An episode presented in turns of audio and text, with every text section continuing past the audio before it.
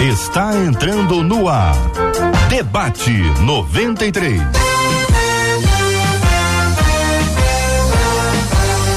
Realização 93 FM. Um oferecimento Pleno News. Notícias de verdade. Apresentação J.R. Vargas. Alô, meu irmão. Alô, minha irmã. Aqui fala J.R. Vargas, estamos de volta, começando aqui mais uma super edição do nosso debate 93 de hoje, nessa sexta-feira, dia 18 de fevereiro de 2022. Que a bênção do Senhor repouse sobre a sua vida, sua casa, sua família, sobre todos os seus, em nome de Jesus. Bom dia, Marcela Bastos. Bom dia, J.R. Vargas. Bom dia aos nossos queridos ouvintes e que a paz de Deus, que excede todo entendimento, guarde a sua vida, o seu coração, a nossa vida e o nosso coração nesse dia. Benção puríssima, Brasil. Estamos juntos aqui na 93 FM dos estúdios da 93, no lindíssimo bairro Imperial de São Cristóvão, onde, segundo a graça de Deus, no dia 15 de abril nós estaremos celebrando o Louvorzão da 93 numa festa extraordinária na Quinta da Boa Vista. Você acompanhando a gente, a 93 aí nas nossas redes, tem sempre imagens bem interessantes e muita gente que já esteve lá, que já participou, milhares, milhares e milhares de pessoas, né? Celebram até hoje a oportunidade de terem participado e naturalmente estão trazendo mais gente para estarem circulando com a gente na próxima, no próximo dia 15 de abril, no Louvorzão da 93. Aqui no estúdio com a gente hoje, o reverendo Felipe Teres. Reverendo, bom dia, será bem-vindo ao debate 93 de hoje. Bom dia, JR. Bom dia, Marcelo, os nossos debatedores, os nossos ouvintes. Que alegria estar tá aqui nessa manhã para a gente falar de um tema tão bacana, tão importante. Muito bem, com a gente no programa também hoje, o deputado federal Áureo Ribeiro. Áureo, como vai? Você está bem?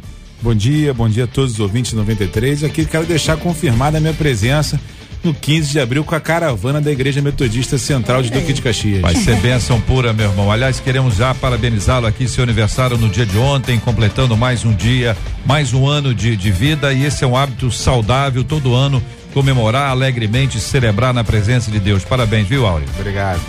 Com a gente também aqui no debate, onde é que ele está? Estados Unidos. Ele está nos Estados Unidos. Tem que perguntar sempre, porque a pessoa tão, entendeu? Às vezes está aqui, está ali, está lá, está cá, então às vezes é sempre bom. Pastor Vander Gomes, de, diretamente de Orlando, nos Estados Unidos. Bom dia, seja bem-vindo ao debate 93 de hoje, querido. Bom dia, JR. Bom dia aos ouvintes, aos debatedores. É um, sempre um privilégio muito grande participar do nosso debate 93. Olha, esses dias nós estivemos aí é, através da lente da doutora Elaine Cruz. Ela estava em algum lugar que eu já não lembro onde é que ela estava mais. Em Orlando. Ela estava também em Orlando? É. Ah, esse Orlando, vou te dizer, hein? Tá sensacional a nossa querida Orlando. Então, daqui a pouquinho, o pastor Wander, se puder aí, pastor Wander, apresentar um pedacinho de onde o senhor estiver aí. Não sei se onde o senhor está aí tem uma, uma janela, se dá para dar uma andada é sempre bom, o povo de Deus fica muito curioso para saber como é que são os lugares onde estão os nossos queridos e amados debatedores. Precisa ser agora não, daqui a pouquinho. São 11 horas e 9 minutos aqui na 93 FM. Estamos interagindo com você e você fala com a gente no debate 93. Marcela, dá aí aquela parcial completa, as nossas redes, WhatsApp. Bom, você já sabe, vai nos ver aqui com imagens lá na nossa página do Facebook, corre lá, acessa Rádio 93.3 FM com imagens também. Você nos encontra no nosso canal lá no YouTube. Aproveita e curte se você ainda não curtiu. O nosso YouTube 93 FM Gospel, onde você também pode comentar lá no chat, tanto pelo YouTube quanto pelo Facebook. Agora quer falar assim, mais pertinho da gente? Manda pro WhatsApp 21 96803 8319 96803 8319. Muito bem, minha gente. Tem um dos temas que a gente vai tocar hoje ainda ao longo do programa que envolve a questão de passaporte sanitário em escolas. É uma questão que está aí, está na pauta. Aproveitar que o Áureo, o Felipe e o Vander estão aqui para poderem também opinar e apresentar os seus, seus olhares sobre esse assunto. A Alerj ah, recuou e desistiu de votar o passaporte sanitário em escolas. A fonte aqui é o pleno.news. Estou lendo aqui exatamente. É essa a matéria do pleno? Exatamente. Matéria do pleno, né? Após a Assembleia Legislativa do Estado do Rio de Janeiro, a colocar em pauta o projeto de lei Barará, a casa decidiu nesta quinta-feira recuar da decisão. O texto trata da adoção do passaporte da vacina em toda a rede escolar do estado. A proposta, parei, quem dá, faz a proposta, depois eu falo o nome deles. Mas daqui a pouquinho A gente vai entrar nesse assunto aqui para identificar a opinião dos nossos queridos debatedores também sobre esse assunto. A adoção do passaporte para as escolas, esse passaporte sanitário, é uma boa ideia? É uma má ideia? Deixa cada um resolver com seu filho. Tem a ver com o tema de hoje aqui, a gente está falando sobre uhum. paternidade. Existe aqui uma responsabilidade paterna, materna na criação, na formação dos seus filhos. Então cabe exatamente aos pais. E se os pais disserem, não, meus filhos não vão, eles serão impedidos de ir à escola? O direito de ir e vir não é um direito que está acima deste ou não? Eu quero saber a sua opinião. Daqui a pouquinho a gente vai entrar nesse assunto, você vai poder interagir também com a gente sobre esse tema. Marcela vai esclarecer um pouquinho mais e a gente vai ter aqui a sua participação, querido ouvinte, no debate 93 de hoje também.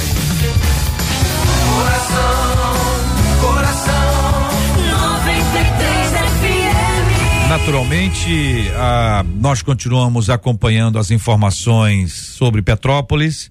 São números fortes, há um ambiente de muita tristeza, mas eu gostaria de, na abertura aqui, valorizar o trabalho dos motoboys, os motociclistas.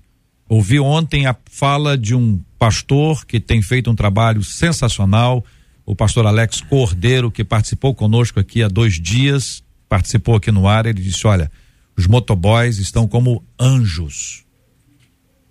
Anjos. São eles que estão circulando a cidade inteira. Eles levam os alimentos, levam remédios, acompanham as pessoas.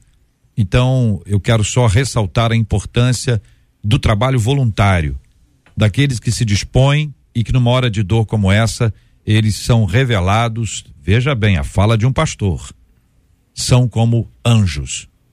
Depois a gente fala mais sobre esse assunto. Há muito tempo me envolveu nessa história. 93 FM. Muito bem, minha gente. A paternidade espiritual, a nossa paternidade, o trabalho dos pais, como funciona isso?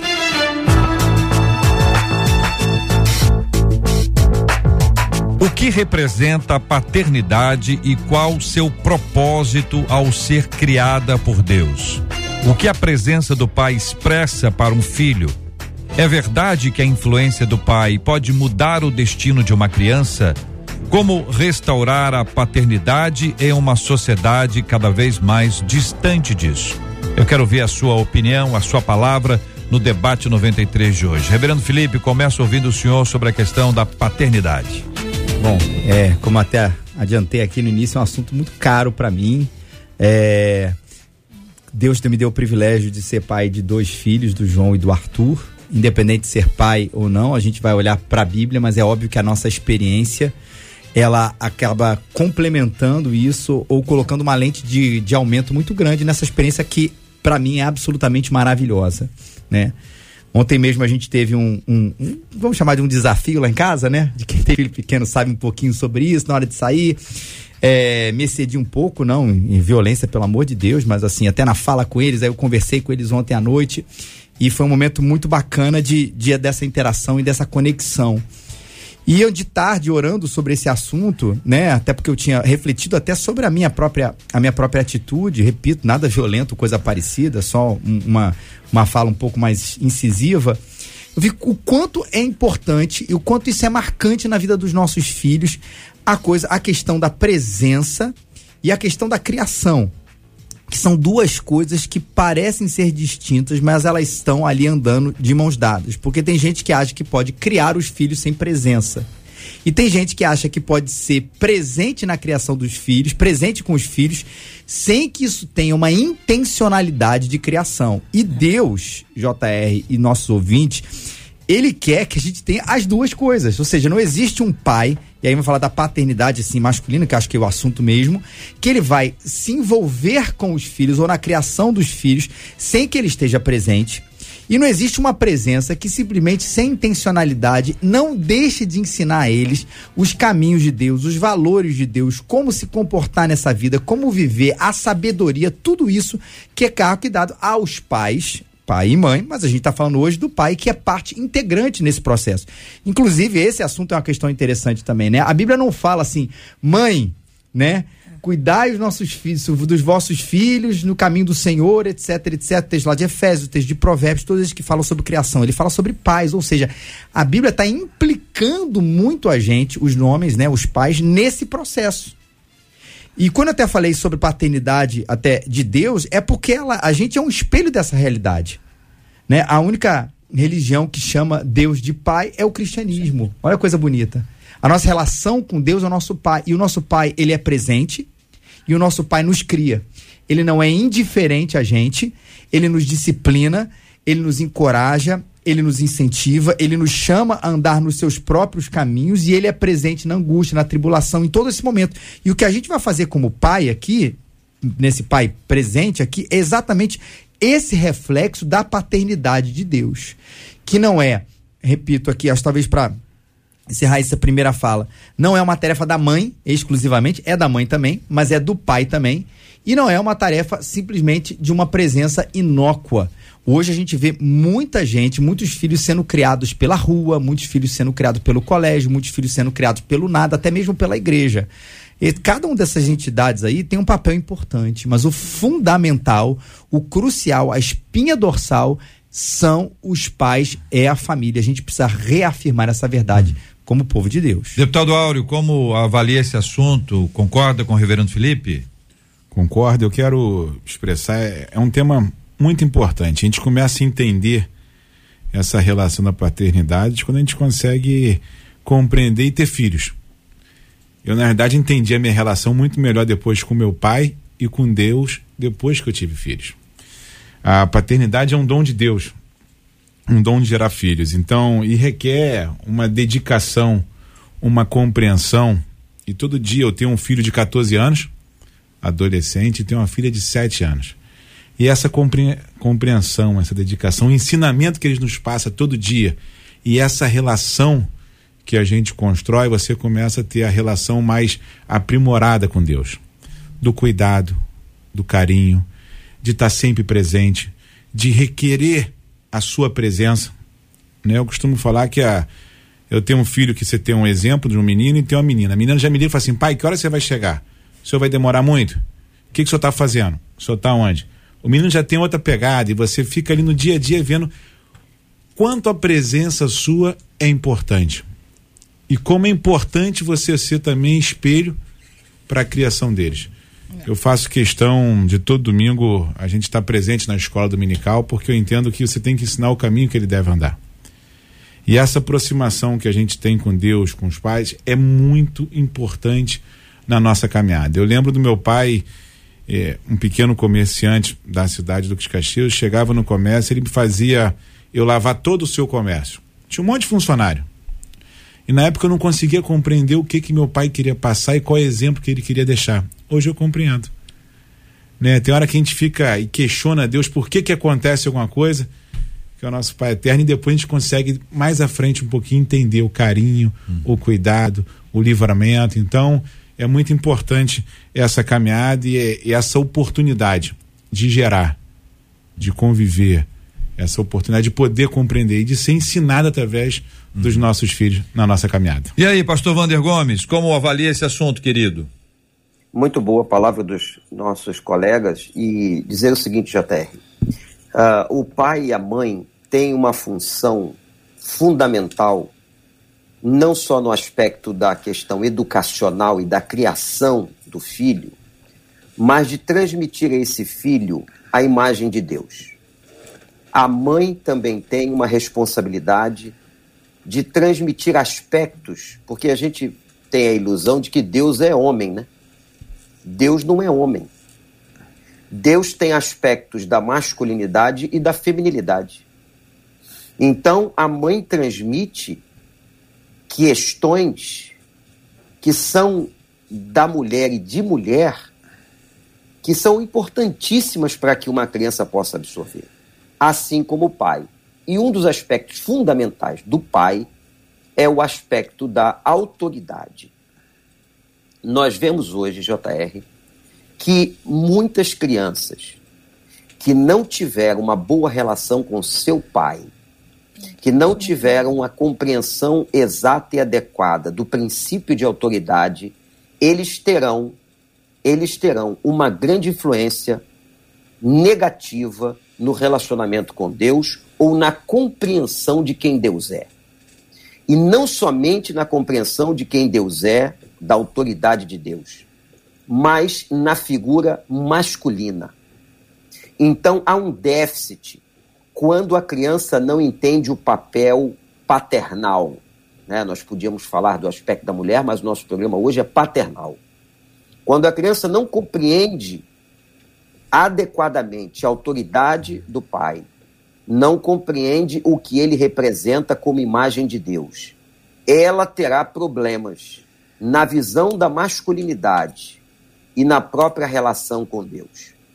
É muito comum, por exemplo, eu vou citar o caso de, de uma moça, de uma menina, quando ela não tem um pai adequado, centrado, saudável, ela tende a ter problemas de várias naturezas dentro do casamento.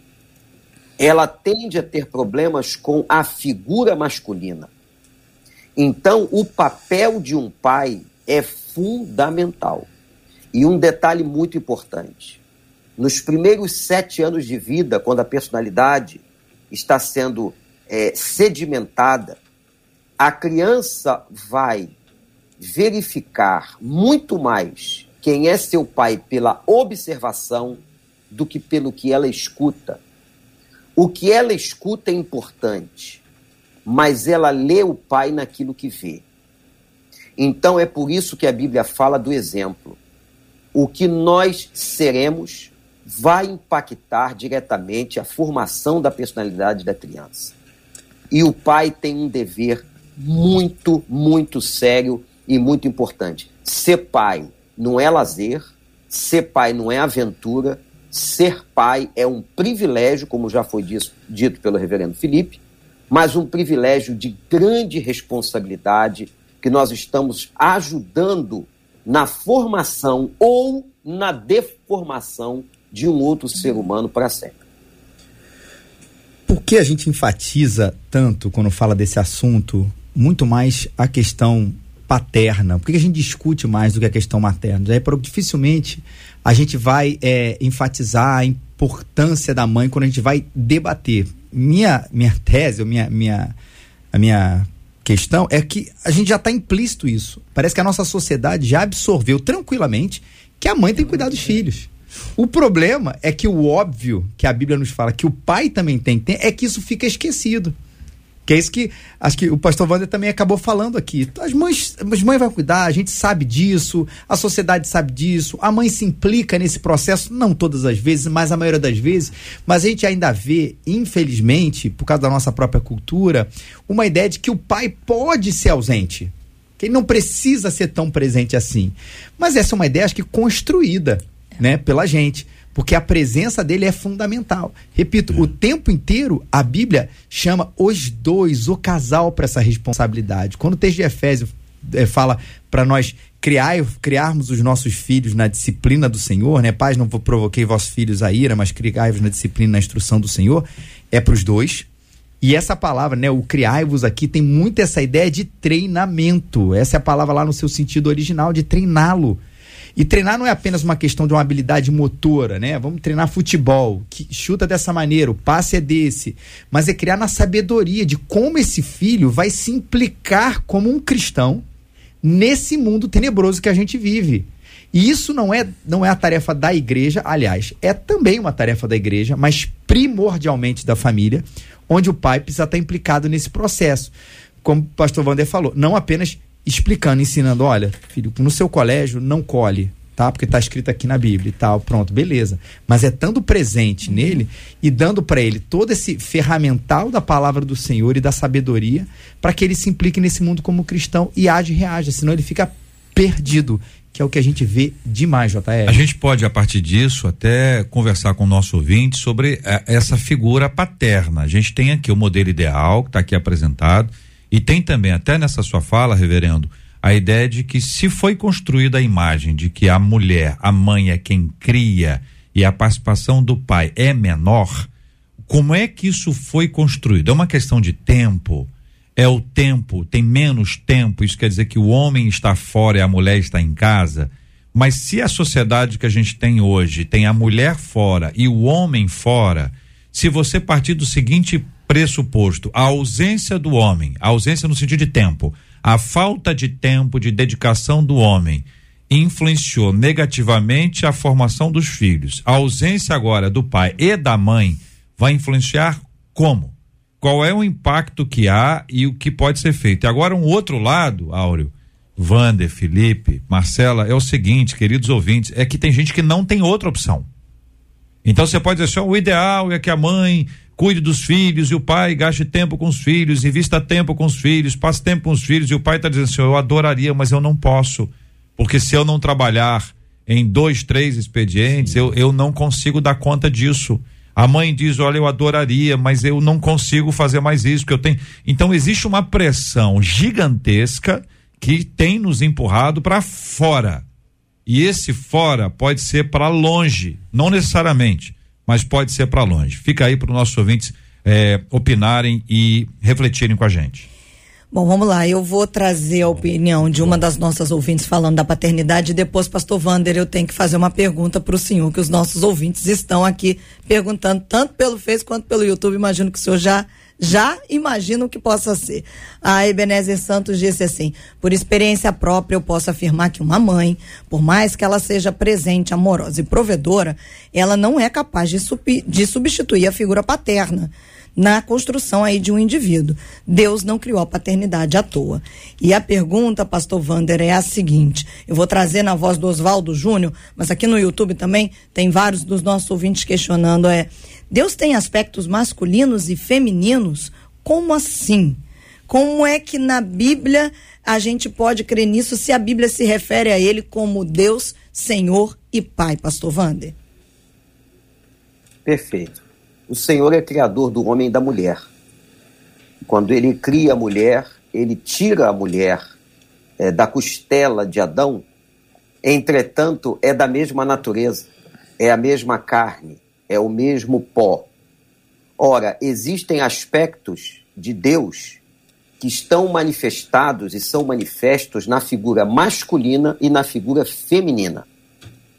Então, há aspectos, inclusive singulares, que estão no homem e há aspectos singulares que estão na mulher. Deus, ele é criador de todas as coisas, tanto do homem quanto da mulher. É claro que nós sabemos que a encarnação de Cristo ele vem como homem, ele chama Deus de Pai, mas isso não exime o fato de que Deus deu à mulher características dele. É isso que nós temos que entender.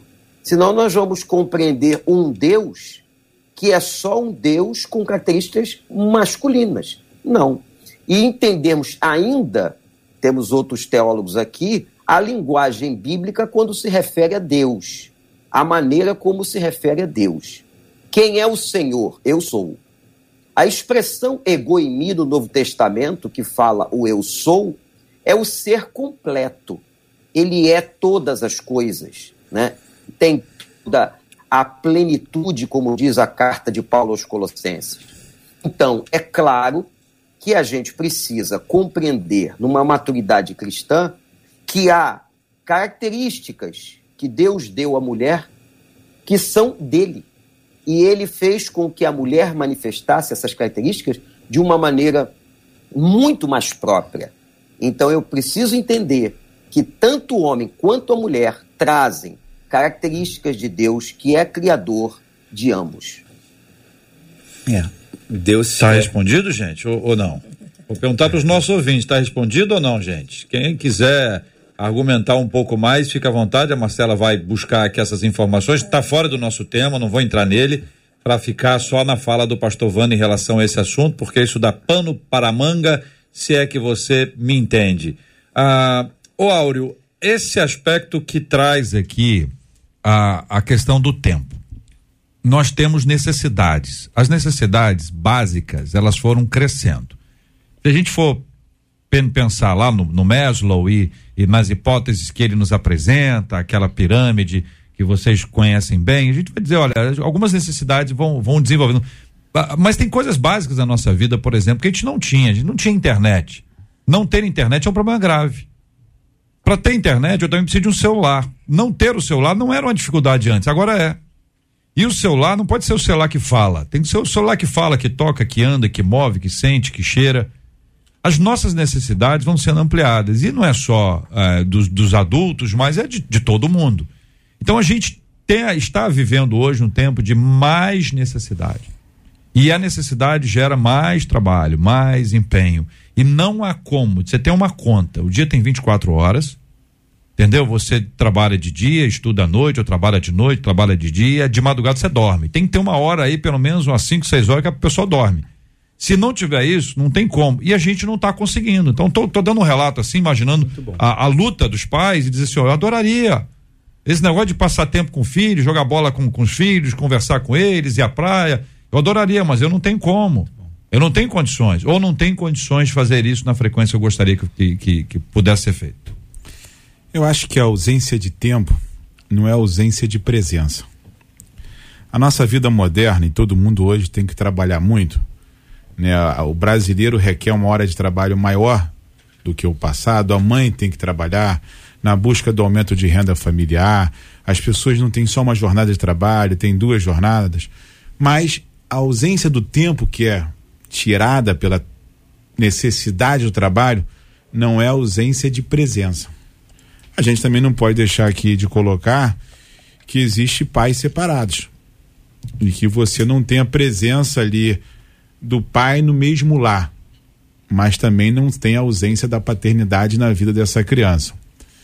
O que eu acredito hoje que com todo esse mundo globalizado e a gente fala essa necessidade da internet, né? a internet mudou um pouco as nossas vidas e está mudando todo dia agora com a chegada da internet das coisas mas também ela facilita. Aquele pai que está no trabalho, chega aquele minutinho de 15 minutinhos e fala assim: vou fazer um vídeo aqui para falar com meu filho, para falar com a minha mãe, para falar com meu pai, de dar atenção e poder conversar. A pandemia refletiu muito isso.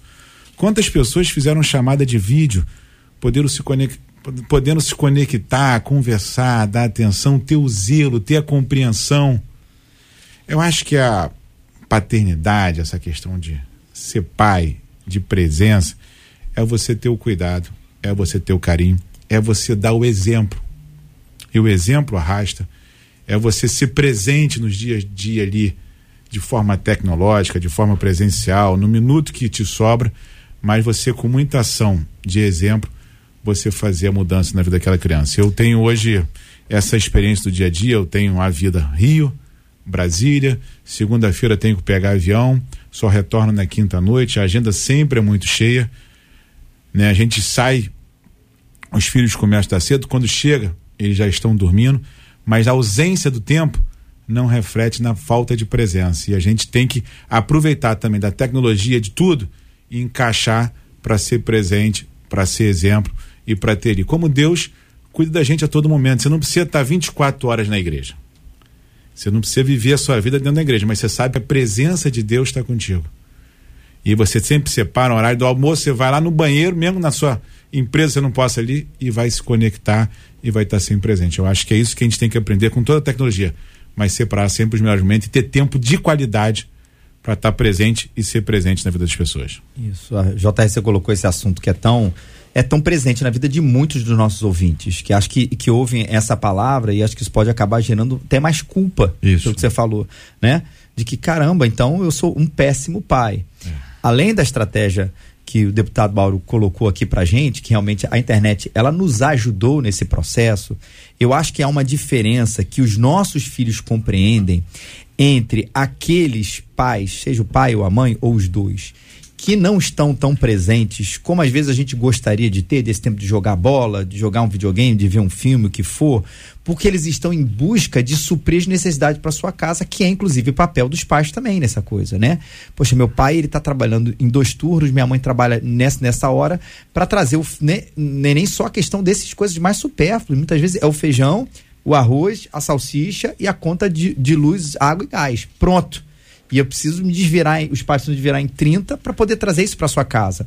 E os, os, filhos entendem, de alguma maneira, ou entenderão melhor no futuro quando verem os, o, o, o esforço dos filhos.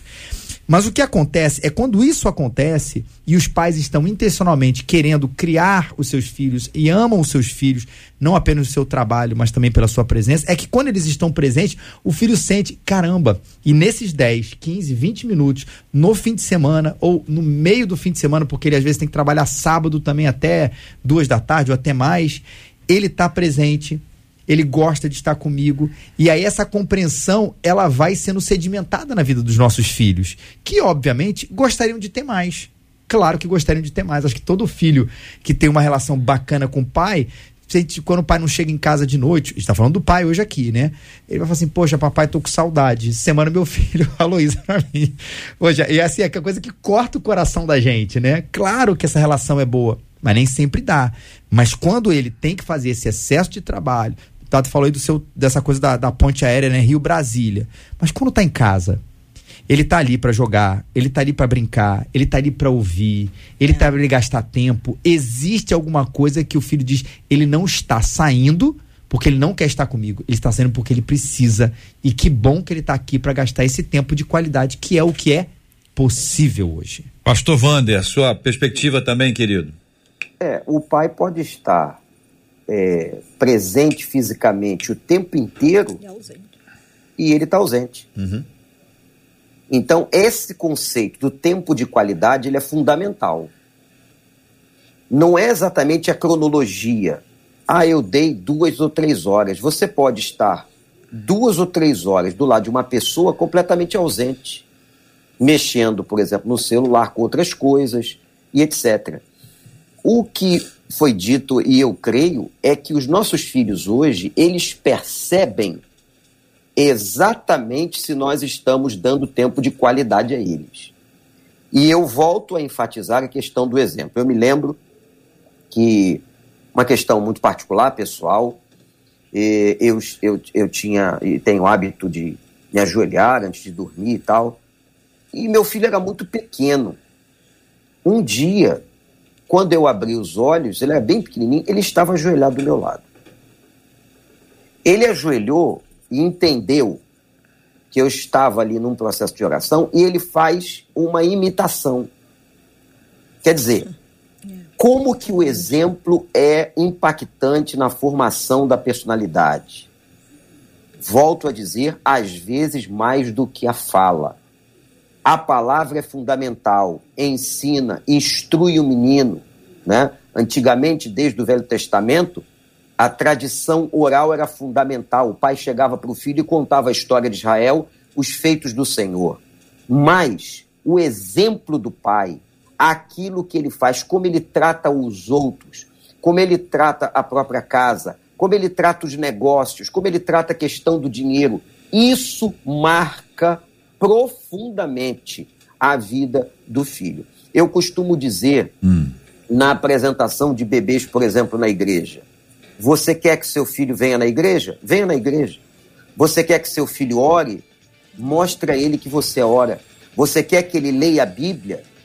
Leia a palavra de Deus e que ele possa perceber no seu exemplo. Então não adianta apenas o discurso, JR. E hoje, nessa vida corrida, nós temos realmente muitos afazeres, mas a internet e outros meios nos ajudam muito. A proximidade e o tempo de qualidade hoje é fundamental. Às vezes, meia horinha por dia vai fazer toda a diferença. Muito bem, são 11 horas e 40 minutos, faltando 20 minutos para o meio-dia aqui na 93 FM. Nós estamos juntos transmitindo o debate 93 de hoje. Com a gente no programa, o pastor Vander Gomes, o reverendo Felipe Teles e o deputado federal Áureo Ribeiro.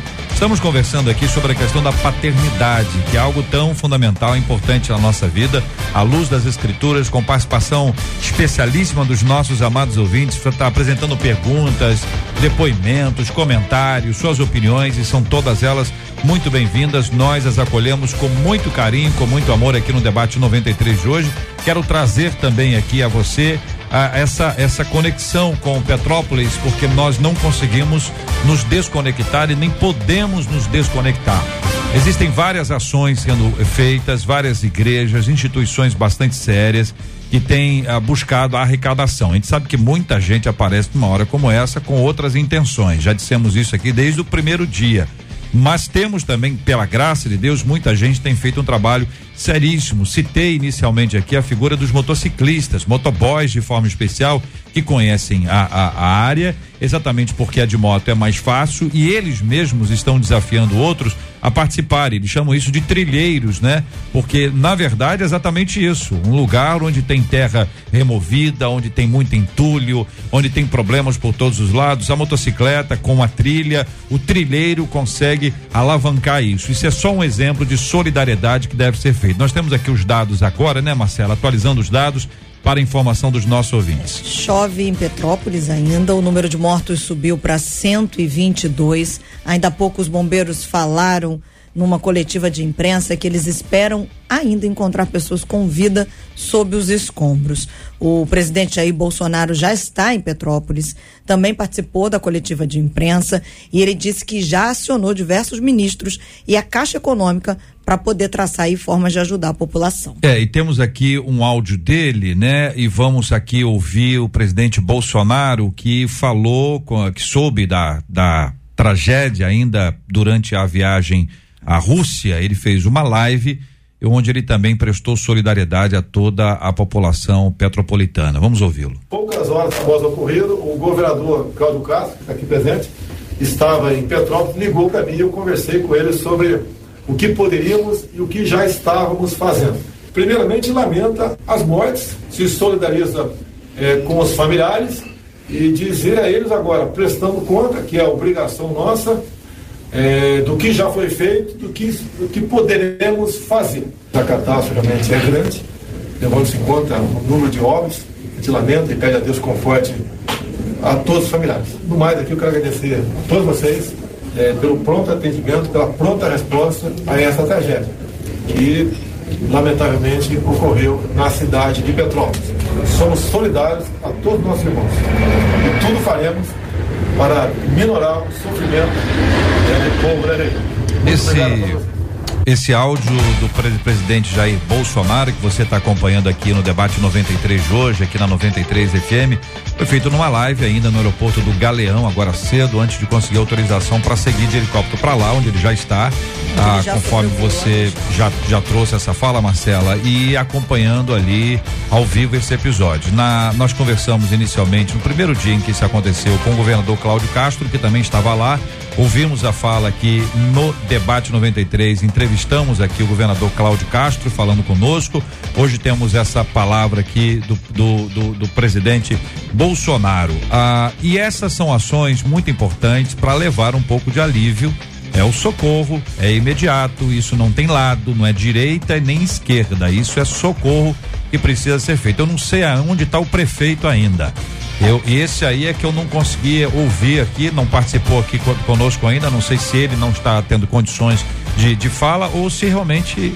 Não, no contato que nós fizemos com a assessoria do prefeito, uh, o que nos passaram foi que ele está indo de um lado ao outro na região, então fica complicado de ter esse contato para falar com a gente. E mais um dado, JR. Quando lá em Petrópolis o, o, o presidente Jair Bolsonaro disse que o governo federal disponibilizou aí 2 milhões de reais para ajudar a cidade e está aguardando aí uma medida provisória de cerca de 500 milhões de reais para poder colaborar. São ações, né, Áureo, que são muito importantes e quando se fala de liberação, você tem uma participação nisso, os deputados têm uma participação nisso da, da ação emergencial, né, Áureo? Eu tive a oportunidade de visitar Petrópolis, junto ao governador, tive com o prefeito, com o vice-prefeito, todos os secretários envolvidos. É uma tragédia muito triste o que está acontecendo lá. A gente tem a questão do comércio, porque ela não foi isolada num bairro da cidade, mas sim pegou todo o centro da cidade de Petrópolis. Os comércios perderam tudo, sem funcionamento, pessoas perderam a vida. A ação da prefeitura, junto com o governo do estado, não conseguiu ter a dimensão do que, que é, porque tem lugar que não conseguiu ainda ser visto pelo poder público. E eu tenho certeza que essa ação em conjunto, governo federal, governo municipal, governo estadual, pode suprir essa necessidade. Essa medida provisória que vai ser editada pelo presidente da República, é fundamental. Não resolve o problema de Petrópolis. Uhum. 500 milhões não vai resolver. O estrago é muito grande. Muito grande. A gente tem muitos desapare- desaparecidos ainda. É, e o, número Corpo de oficial Bombeiro da tem trabalhado Civil é muito 116, mas provavelmente não podemos vai lá. aqui, tem que agradecer o Corpo de Bombeiro, todos da saúde, que tem trabalhado muito na cidade. O cenário é um cenário de guerra na cidade. Entendo o momento que o prefeito está passando também, porque ele tem que conduzir ali com todo o seu secretariado, na união com, com o governador, e, e a cabeça deve estar muito focada nessas ações prioritárias. E a gente tem certeza que com essa união, governo federal, governo municipal, todos, no ato de muita solidariedade, as igrejas muito envolvidas, né? A igreja católica, a igreja evangélica, instituições da cidade, para que a gente possa vencer esse desafio. É uma tragédia que no Rio de Janeiro a gente não está acostumado a conviver com isso. Ninguém está preparado para lidar com um cenário igual está acontecendo em Petrópolis. Ninguém. Vou trazer um relato que nós recebemos hoje pela manhã pelo WhatsApp da rádio para se ter uma noção da dor. Uma das nossas ouvintes disse assim: Eu queria fazer um relato. Eu tinha uma amiga querida que morava em Petrópolis. Eu falei com ela na manhã do dia 15. Marcamos de nos encontrar neste sábado agora. E ontem eu descobri que ela, o esposo, a filha e mais três familiares morreram. Eu estou arrasada. Eu peço oração, porque ela deixou dois filhos. É, é, esse, esse é o retrato, gente. É um retrato de, de, de dor, né? É, é, evidentemente, numa hora como essa, muita gente aparece para falar de política. A gente quer apresentar e tem buscado exatamente apresentar aqui as dores e o papel dos, dos representantes públicos, né? Tá aqui o Áureo, que fala como representante público. Ah, nós temos aqui a fala do, do presidente da República. Já entrevistamos o governador, o Áureo estava junto com ele quando a entrevista estava acontecendo. E a gente precisa ouvir o prefeito. O prefeito tem que falar. É, o prefeito tem que falar. Aqui nós somos uma rádio cristã que tem uma audiência gigantesca em toda a nossa, nossa região. Não é falar com a rádio, é falar para os ouvintes, é prestar contas da sua responsabilidade, da sua atividade para com os ouvintes, porque esse é um tempo da gente prestar ah, eh, solidariedade e também prestar contas. E quero lembrar aqui que as comunidades religiosas, igrejas como um todo, têm feito um trabalho incessante desde que elas nasceram. Então, a comunidade hoje, a igreja hoje, não uma região de Pet- Petrópolis, eu tenho assim, eu- é, é, é o relato que eu recebo. O relato que eu recebo é o seguinte: as igrejas estão de portas abertas, acompanhando as pessoas, as igrejas estão circulando por todos os lados, os membros da igreja estão ajudando e, e as igrejas também foram atingidas.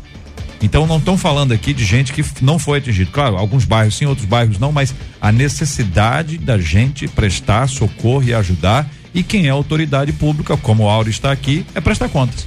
Porque é assim que se faz, né, Áureo? Não, não, não tem como ser de, de outra forma.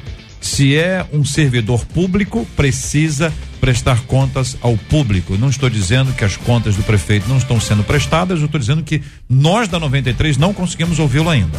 É isso, Marcela? A rádio inteira, né? Exatamente Ou só a gente aqui? Não, não, não. A rádio, inteira. Nós estamos dizendo que nós não conseguimos ouvi-lo ainda e nós queremos que ele fale conosco para que os nossos ouvintes o ouçam.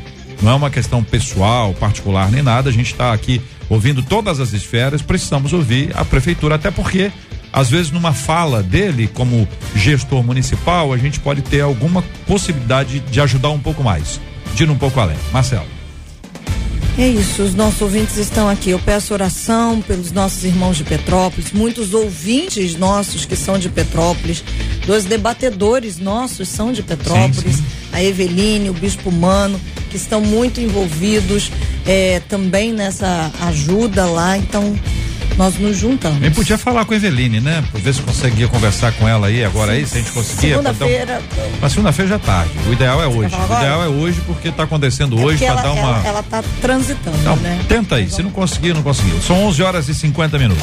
Você pode ouvir o podcast do Debate 93. Encontre a gente nos agregadores de podcasts e ouça sempre que quiser. Ô, Áureo, eu quero conversar com você também, ouvir o reverendo Felipe, ouvir o pastor Wander sobre a questão do passaporte sanitário em escolas. Porque esse é um outro tema, a gente está lendo aqui a matéria da Pleno.news, que apontando que a LERJ, né, eh, colocou ali em pauta o projeto 5370-2022, mas a casa ontem de- decidiu recuar, eh, não avançar ainda nessas discussões.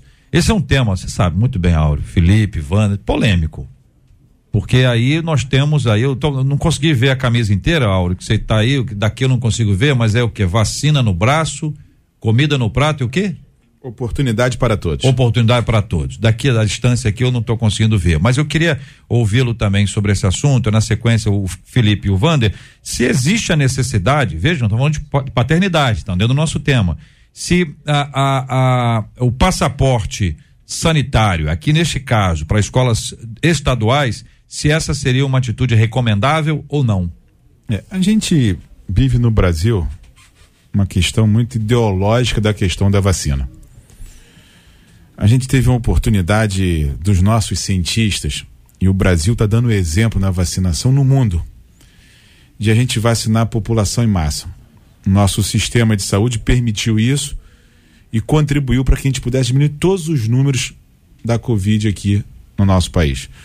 Quanto mais vacinação, quanto mais pessoas vacinadas, menos mortes acontecem. Quanto mais pessoas vacinadas, maior proteção à vida. Essa discussão de passaporte vacinal, você para chegar num restaurante aqui no Rio de Janeiro, eles te pedem o passaporte vacinal.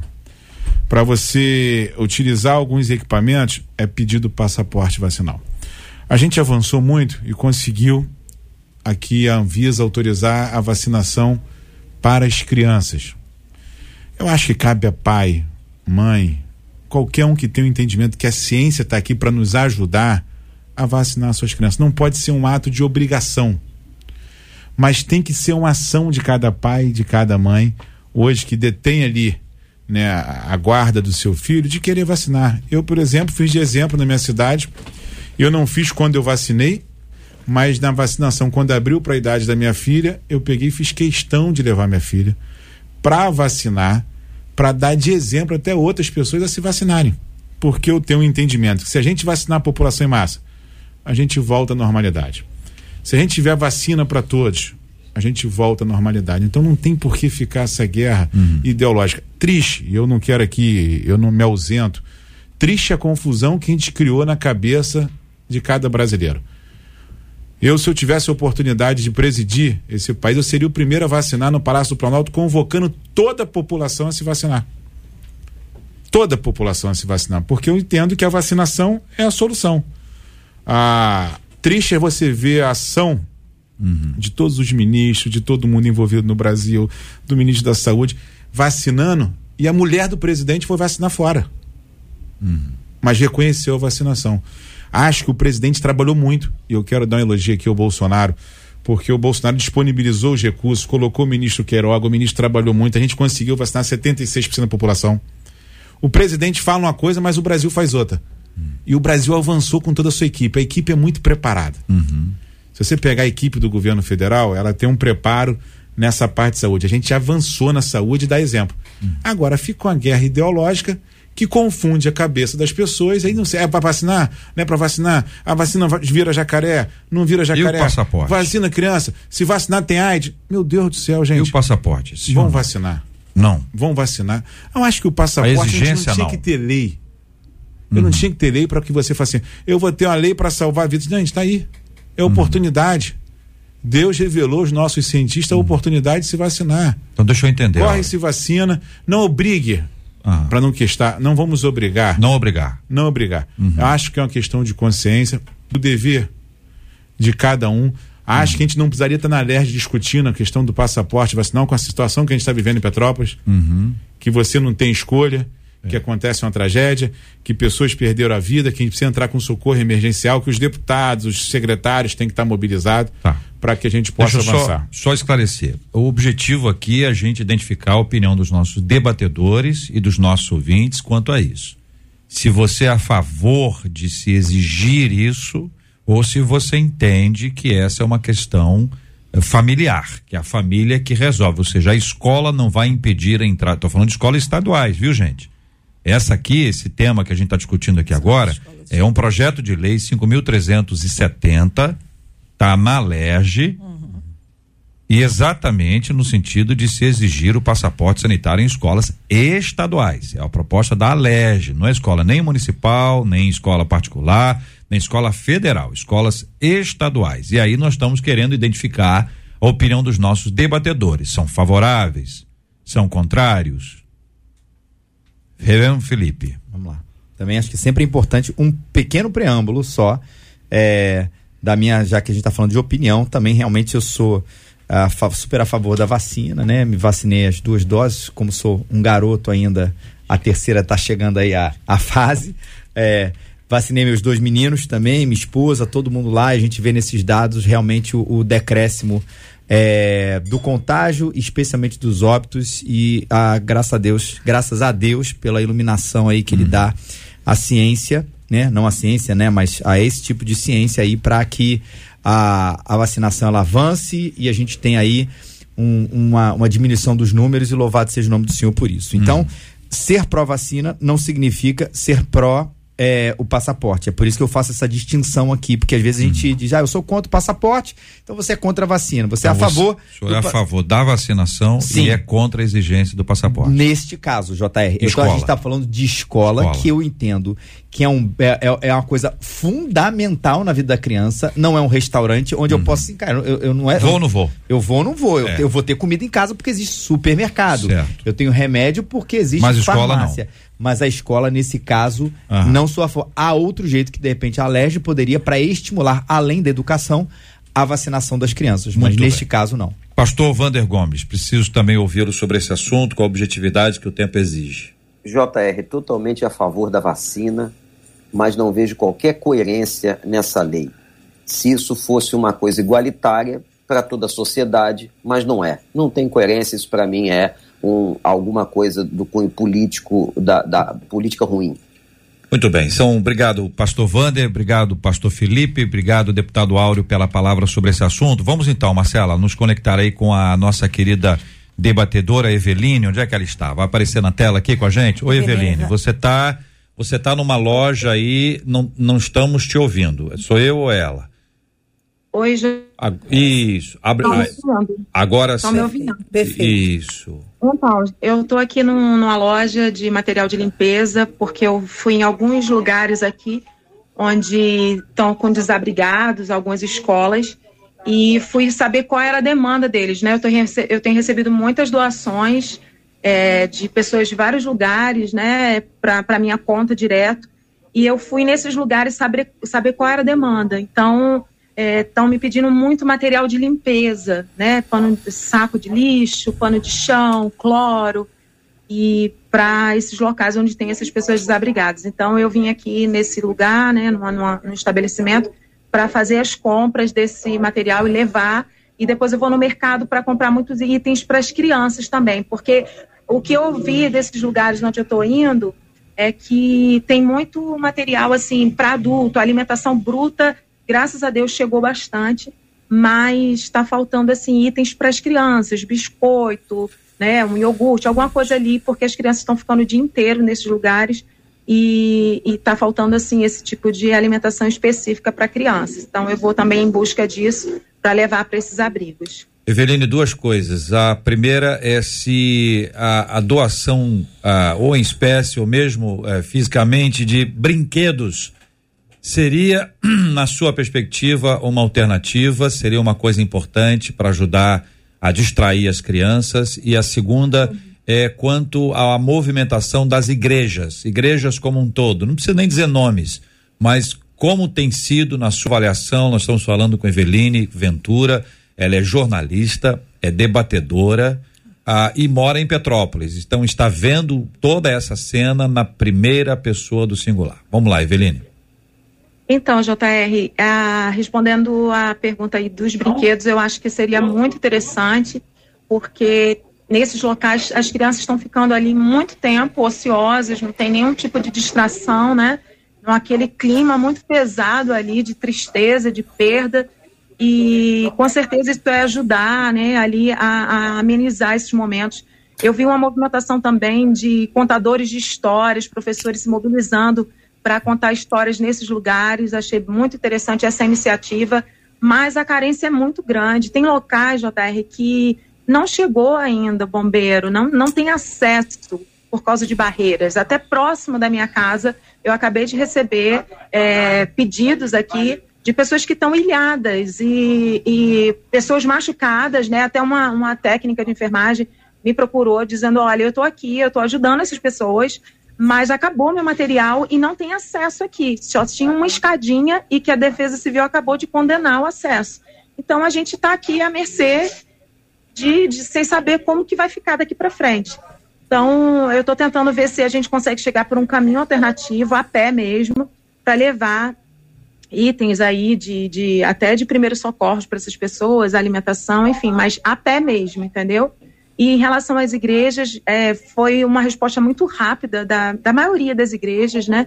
É, no primeiro momento já se mobilizaram e está sendo um movimento muito lindo de, de união, né? De, de interdenominacional e até das igrejas católicas mesmo daqui da cidade abriram as portas para receber essas pessoas é, o próprio Dom, né, aqui da cidade, ele abriu a casa dele para receber e está sendo uma movimentação muito intensa. Eu acabei de ir numa, numa escola aqui no Alto da Serra, que é um bairro muito afetado, onde tem esse morro da oficina, onde ainda tem muita gente desaparecida e lá tem tá, muitas crianças e famílias estão sendo abrigadas. Eu conversei com um padre lá perguntando o que, que eles estavam precisando e ele falou justamente isso. Olha, coisas para as crianças. As crianças, aí eu tinha no carro já doações de roupas de crianças, falei, ah, então já vou deixar aqui essas roupas e sapatos para as crianças e volto com a alimentação para as crianças. Então, as igrejas estão se movimentando sim, JR, graças a Deus. Os pastores, muitos pastores, né? Nem todos, mas muitos estão nas ruas, com o pé na lama mesmo, cavando com as mãos, tentando ajudar, porque é, é muito trabalho e falta mão de obra mesmo. E algumas igrejas estão até recrutando, eu coloquei nos meus stories, pessoas que trabalham em cozinha de igreja aqui, né? E eu vou contar aí com a audiência aí de vocês, que trabalham em cozinha de igreja, que tem é, é essa experiência de cozinhar para quantidade de pessoas e eles estão com pontos de apoio onde eles estão fazendo quentinhas para levar por, com motoqueiros, né? Porque o acesso por carro está muito difícil mas está faltando mão de obra, pessoas que têm essa experiência. Então, se alguém quiser ajudar também, pode me procurar. Eu vou encaminhar para os locais onde está precisando de cozinheiros ali, né? Pessoas que têm experiência. Eveline, duas últimas coisas. A, a gente precisa que você dê o seu endereço de, de do, do seu Instagram, o arroba lá, só para o pessoal poder te acompanhar. Queremos encorajar. E explica, por favor, a, Questões geográficas são muito complexas de serem compreendidas à distância. Hoje é sexta-feira. E você está dizendo que tem lugares que ainda não foram acessados pela Defesa Civil, ou seja, Corpo de Bombeiros, nós não temos acesso a esses lugares. Isso quer dizer que as pessoas que moram nesses lugares, elas estão isoladas desde que a tragédia iniciou, desde que nós tivemos os primeiros momentos disso. Isso quer dizer que a gente tem uh, que boa parte desses lugares deve estar sem energia. Se estiver, se estiver sem energia, essa pessoa não tem celular, ela não tem comunicação, ela está realmente tá isolada de tudo. A chuva não para, porque é uma, é uma temporada de chuva. A gente já, já tem agora a expectativa de chuva, tem as informações de chuva e tudo mais. Naturalmente o medo aumenta. Uma pessoa no lugar desse, que já não tem mais acesso à energia, que eventualmente não tem mais alimentação, essa enfermeira que você nos trouxe a história, ela não tem mais material para ajudar, alguém está tentando ajudar. A escadinha que tinha de acesso já não tem mais. Você está falando, nós vamos descobrir um caminho a pé, nós vamos achar uma forma. O que está faltando para que esses lugares sejam alcançados? É falta de pessoal, pessoal ah, da, da, da, da, Defesa Civil, Corpo de Bombeiros, que é essa área especificamente, falta gente para trabalhar, ou de fato, e aí é essa distinção, geograficamente, o relevo da, da, da região, a situação do momento, isso impede a qualquer pessoa que possa avançar. Então, JR, a situação aqui é muito é, devastadora. Então, foi uma chuva assim sem precedentes e, e, realmente a gente tem, a gente que mora aqui em Petrópolis está acostumado com essas chuvas, com né, recorrências disso, de deslizamentos, mas não da forma como foi.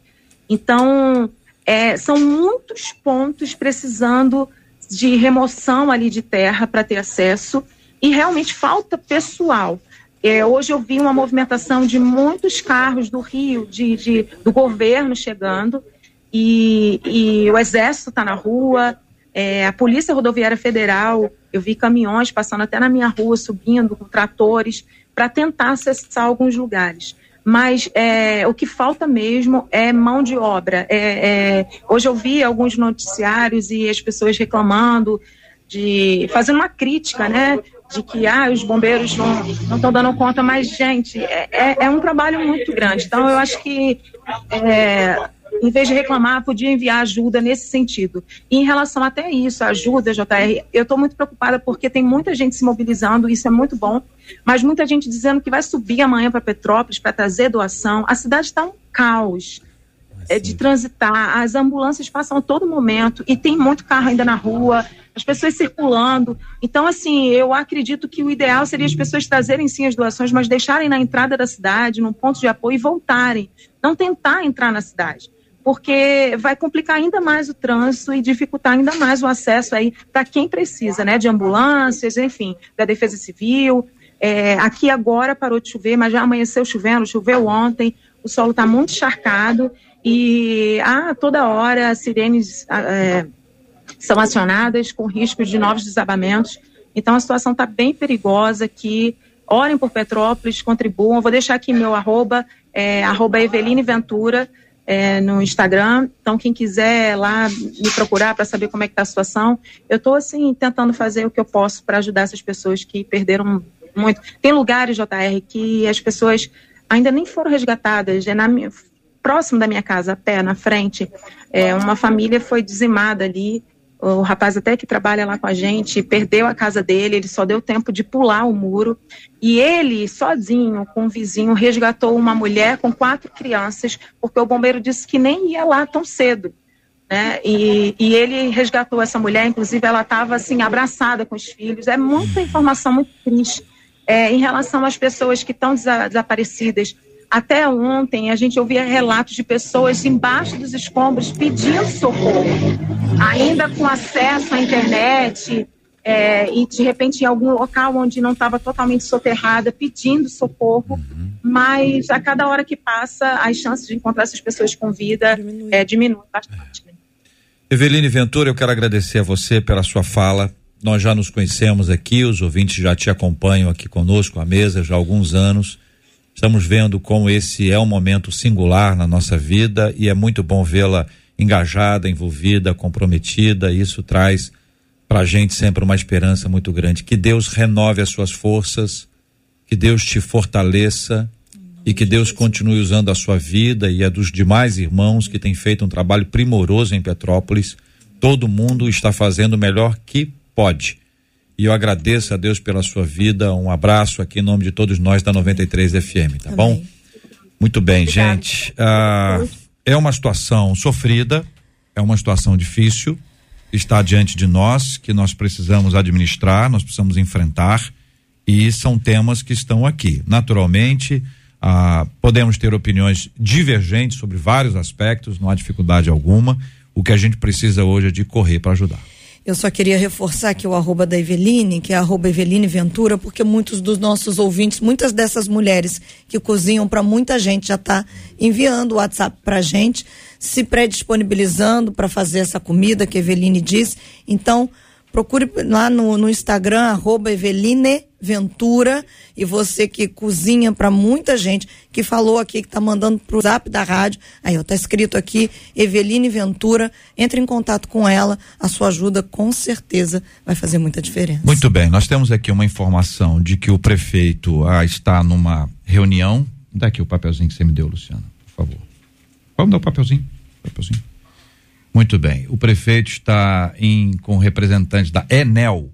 É isso? Enel. Ah, e ficou de mandar para os nossos ouvintes aqui um áudio. Né? Volto a dizer. Que não tem nenhuma conotação política, é só prestação de contas. Né? Já falou o governador, aliás, o governador deu uma entrevista ao vivo. Conversamos aqui 15, 20 minutos, se, se, por aí, na abertura. Não falei nem bom dia aqui para os nossos ouvintes. Emendamos com a entrevista com ele. O presidente naturalmente está aí voando por aí, mas trouxe aqui, a gente conseguiu colocar o áudio dele para que os nossos que os nossos ouvintes pudessem ouvir a fala do presidente da República. Agora precisamos ouvir o prefeito. E naturalmente nós vamos conseguir isso aí, a nossa equipe está envolvida, o Áureo vai ajudar nisso aí também. E o objetivo é a prestação de contas. É que ele fale como é que está a situação, como é que a gente pode ajudar. Porque esse é o nosso olhar é esse, como é que a gente pode ajudar. Então, o que, que pode ser feito? Vamos achar os mecanismos e as formas e vamos avançar. Bom, temos que encerrar. Gilberto Ribeiro já está aqui no nosso estúdio. Marcela. Queremos agradecer a presença de vocês aqui com a gente hoje. Reverendo Felipe, muito obrigada por mais uma vez participar do Debate 93. É, deputado Áureo, pastor Vander, Deus abençoe vocês e você que nos escuta, que a gente continue aí sendo pai e a gente continue abençoando aí a cidade de Petrópolis em oração, em ajuda, naquilo que a gente puder. Deus nos abençoe. Deputado, obrigada. Quero agradecer a todos os ouvintes, também não posso deixar de destacar aqui todo o trabalho de solidariedade. O governador do estado está presente desde o acontecimento na cidade de Petrópolis, todas as igrejas, todo mundo se sendo solidário a esse momento que a cidade passa. Então, que Deus possa nos abençoar. Né? E eu tenho certeza que vamos enfrentar esses desafios, mas vamos vencer todos os desafios colocados. Amém. Pastor Vander, muito obrigada. Agradecer o privilégio, continuar orando por Petrópolis e louvar a Deus pela atitude das igrejas e que a gente possa continuar cooperando. JR, o nosso abraço a todos os nossos ouvintes, um carinho especial aos nossos ouvintes de Petrópolis que estão nos acompanhando aqui o tempo inteiro junto com a gente. Nós queremos que vocês tenham um pouco de alento também, sabe, ouvintes? Tenham alento, alento de palavras boas, alegria, diversão, sorteio, prêmios, música animada. Isso tudo equilibra a gente. A gente não pode só ficar num, num tom só, né? a gente precisa ter várias, várias outras evidências ou manifestações. Mas hoje a gente quer trazer mais uma vez, terminando a semana aqui nossa, né? Que a gente só volta na segunda-feira, se Deus assim nos permitir, deixar essa palavra de carinho para os nossos ouvintes de Petrópolis. Vocês não estão sozinhos. É, o, todo o nosso esforço de ouvir debatedor, ouvir os ouvintes, ouvir os, os gestores públicos é para dar você uma resposta, para que você seja ouvido, para que a sua voz seja ouvida, para que você seja de alguma forma consolado, confortado, seja pela palavra, mas sobretudo pela ação do Espírito Santo. Nós vamos orar juntos hoje aqui, porque, como diz aquela velha canção, há momentos em que as palavras não resolvem, né? Onde a gente precisa de atitudes, né? E aí o gesto de Jesus na cruz demonstra amor por nós. Então, que a graça do Senhor inunde o coração de cada um que vocês sejam fortalecidos na presença de Deus, que a vida de vocês hoje receba ainda mais o bálsamo da parte do Senhor sobre todos aqueles que precisam da graça maravilhosa do nosso Deus e Pai. Reverendo Felipe vai orar conosco. Nós vamos continuar a orar pela cura dos enfermos, consola os corações enlutados por esse povo querido de Petrópolis. Nosso Pai querido, Pai amado, nós louvamos ao Senhor por essa manhã, pela salvação em Jesus por podermos te chamar de Pai, Senhor, e podemos, ó Deus, ter o privilégio de aprender contigo, Senhor, também como criar, abençoar os nossos filhos, ó Senhor. Nos ajuda nisso, cada um, Senhor, cada pai que está escutando, Senhor, também. Consola, Senhor, aqueles que perderam seus pais, Senhor, para que também recebam, Senhor, de Ti, Deus, a graça de te chamar de Pai, o consolo, a esperança, Senhor, dessa realidade, Senhor. Mas hoje também os nossos joelhos dobrados, ainda que não fisicamente, mas o nosso coração prostrado diante do Senhor é para pedir por Petrópolis, Senhor, por essa cidade, Senhor, por essa tragédia, Senhor. Pedimos que venha um consolo extraordinário, sobrenatural do alto, Senhor, naquele lugar. Pedimos, ó Deus, sabedoria, Pai, a todos que estão lá, Senhor, trabalhando, e um renovar de forças, Senhor, também, para que continue, Senhor, mostrando, Senhor, o teu amor através de toda essa solidariedade, Senhor. Ajuda, Senhor. Traz graça, Senhor, e que podamos, possamos ver milagres, Senhor, ali acontecendo para a glória e para o louvor do teu nome, Senhor.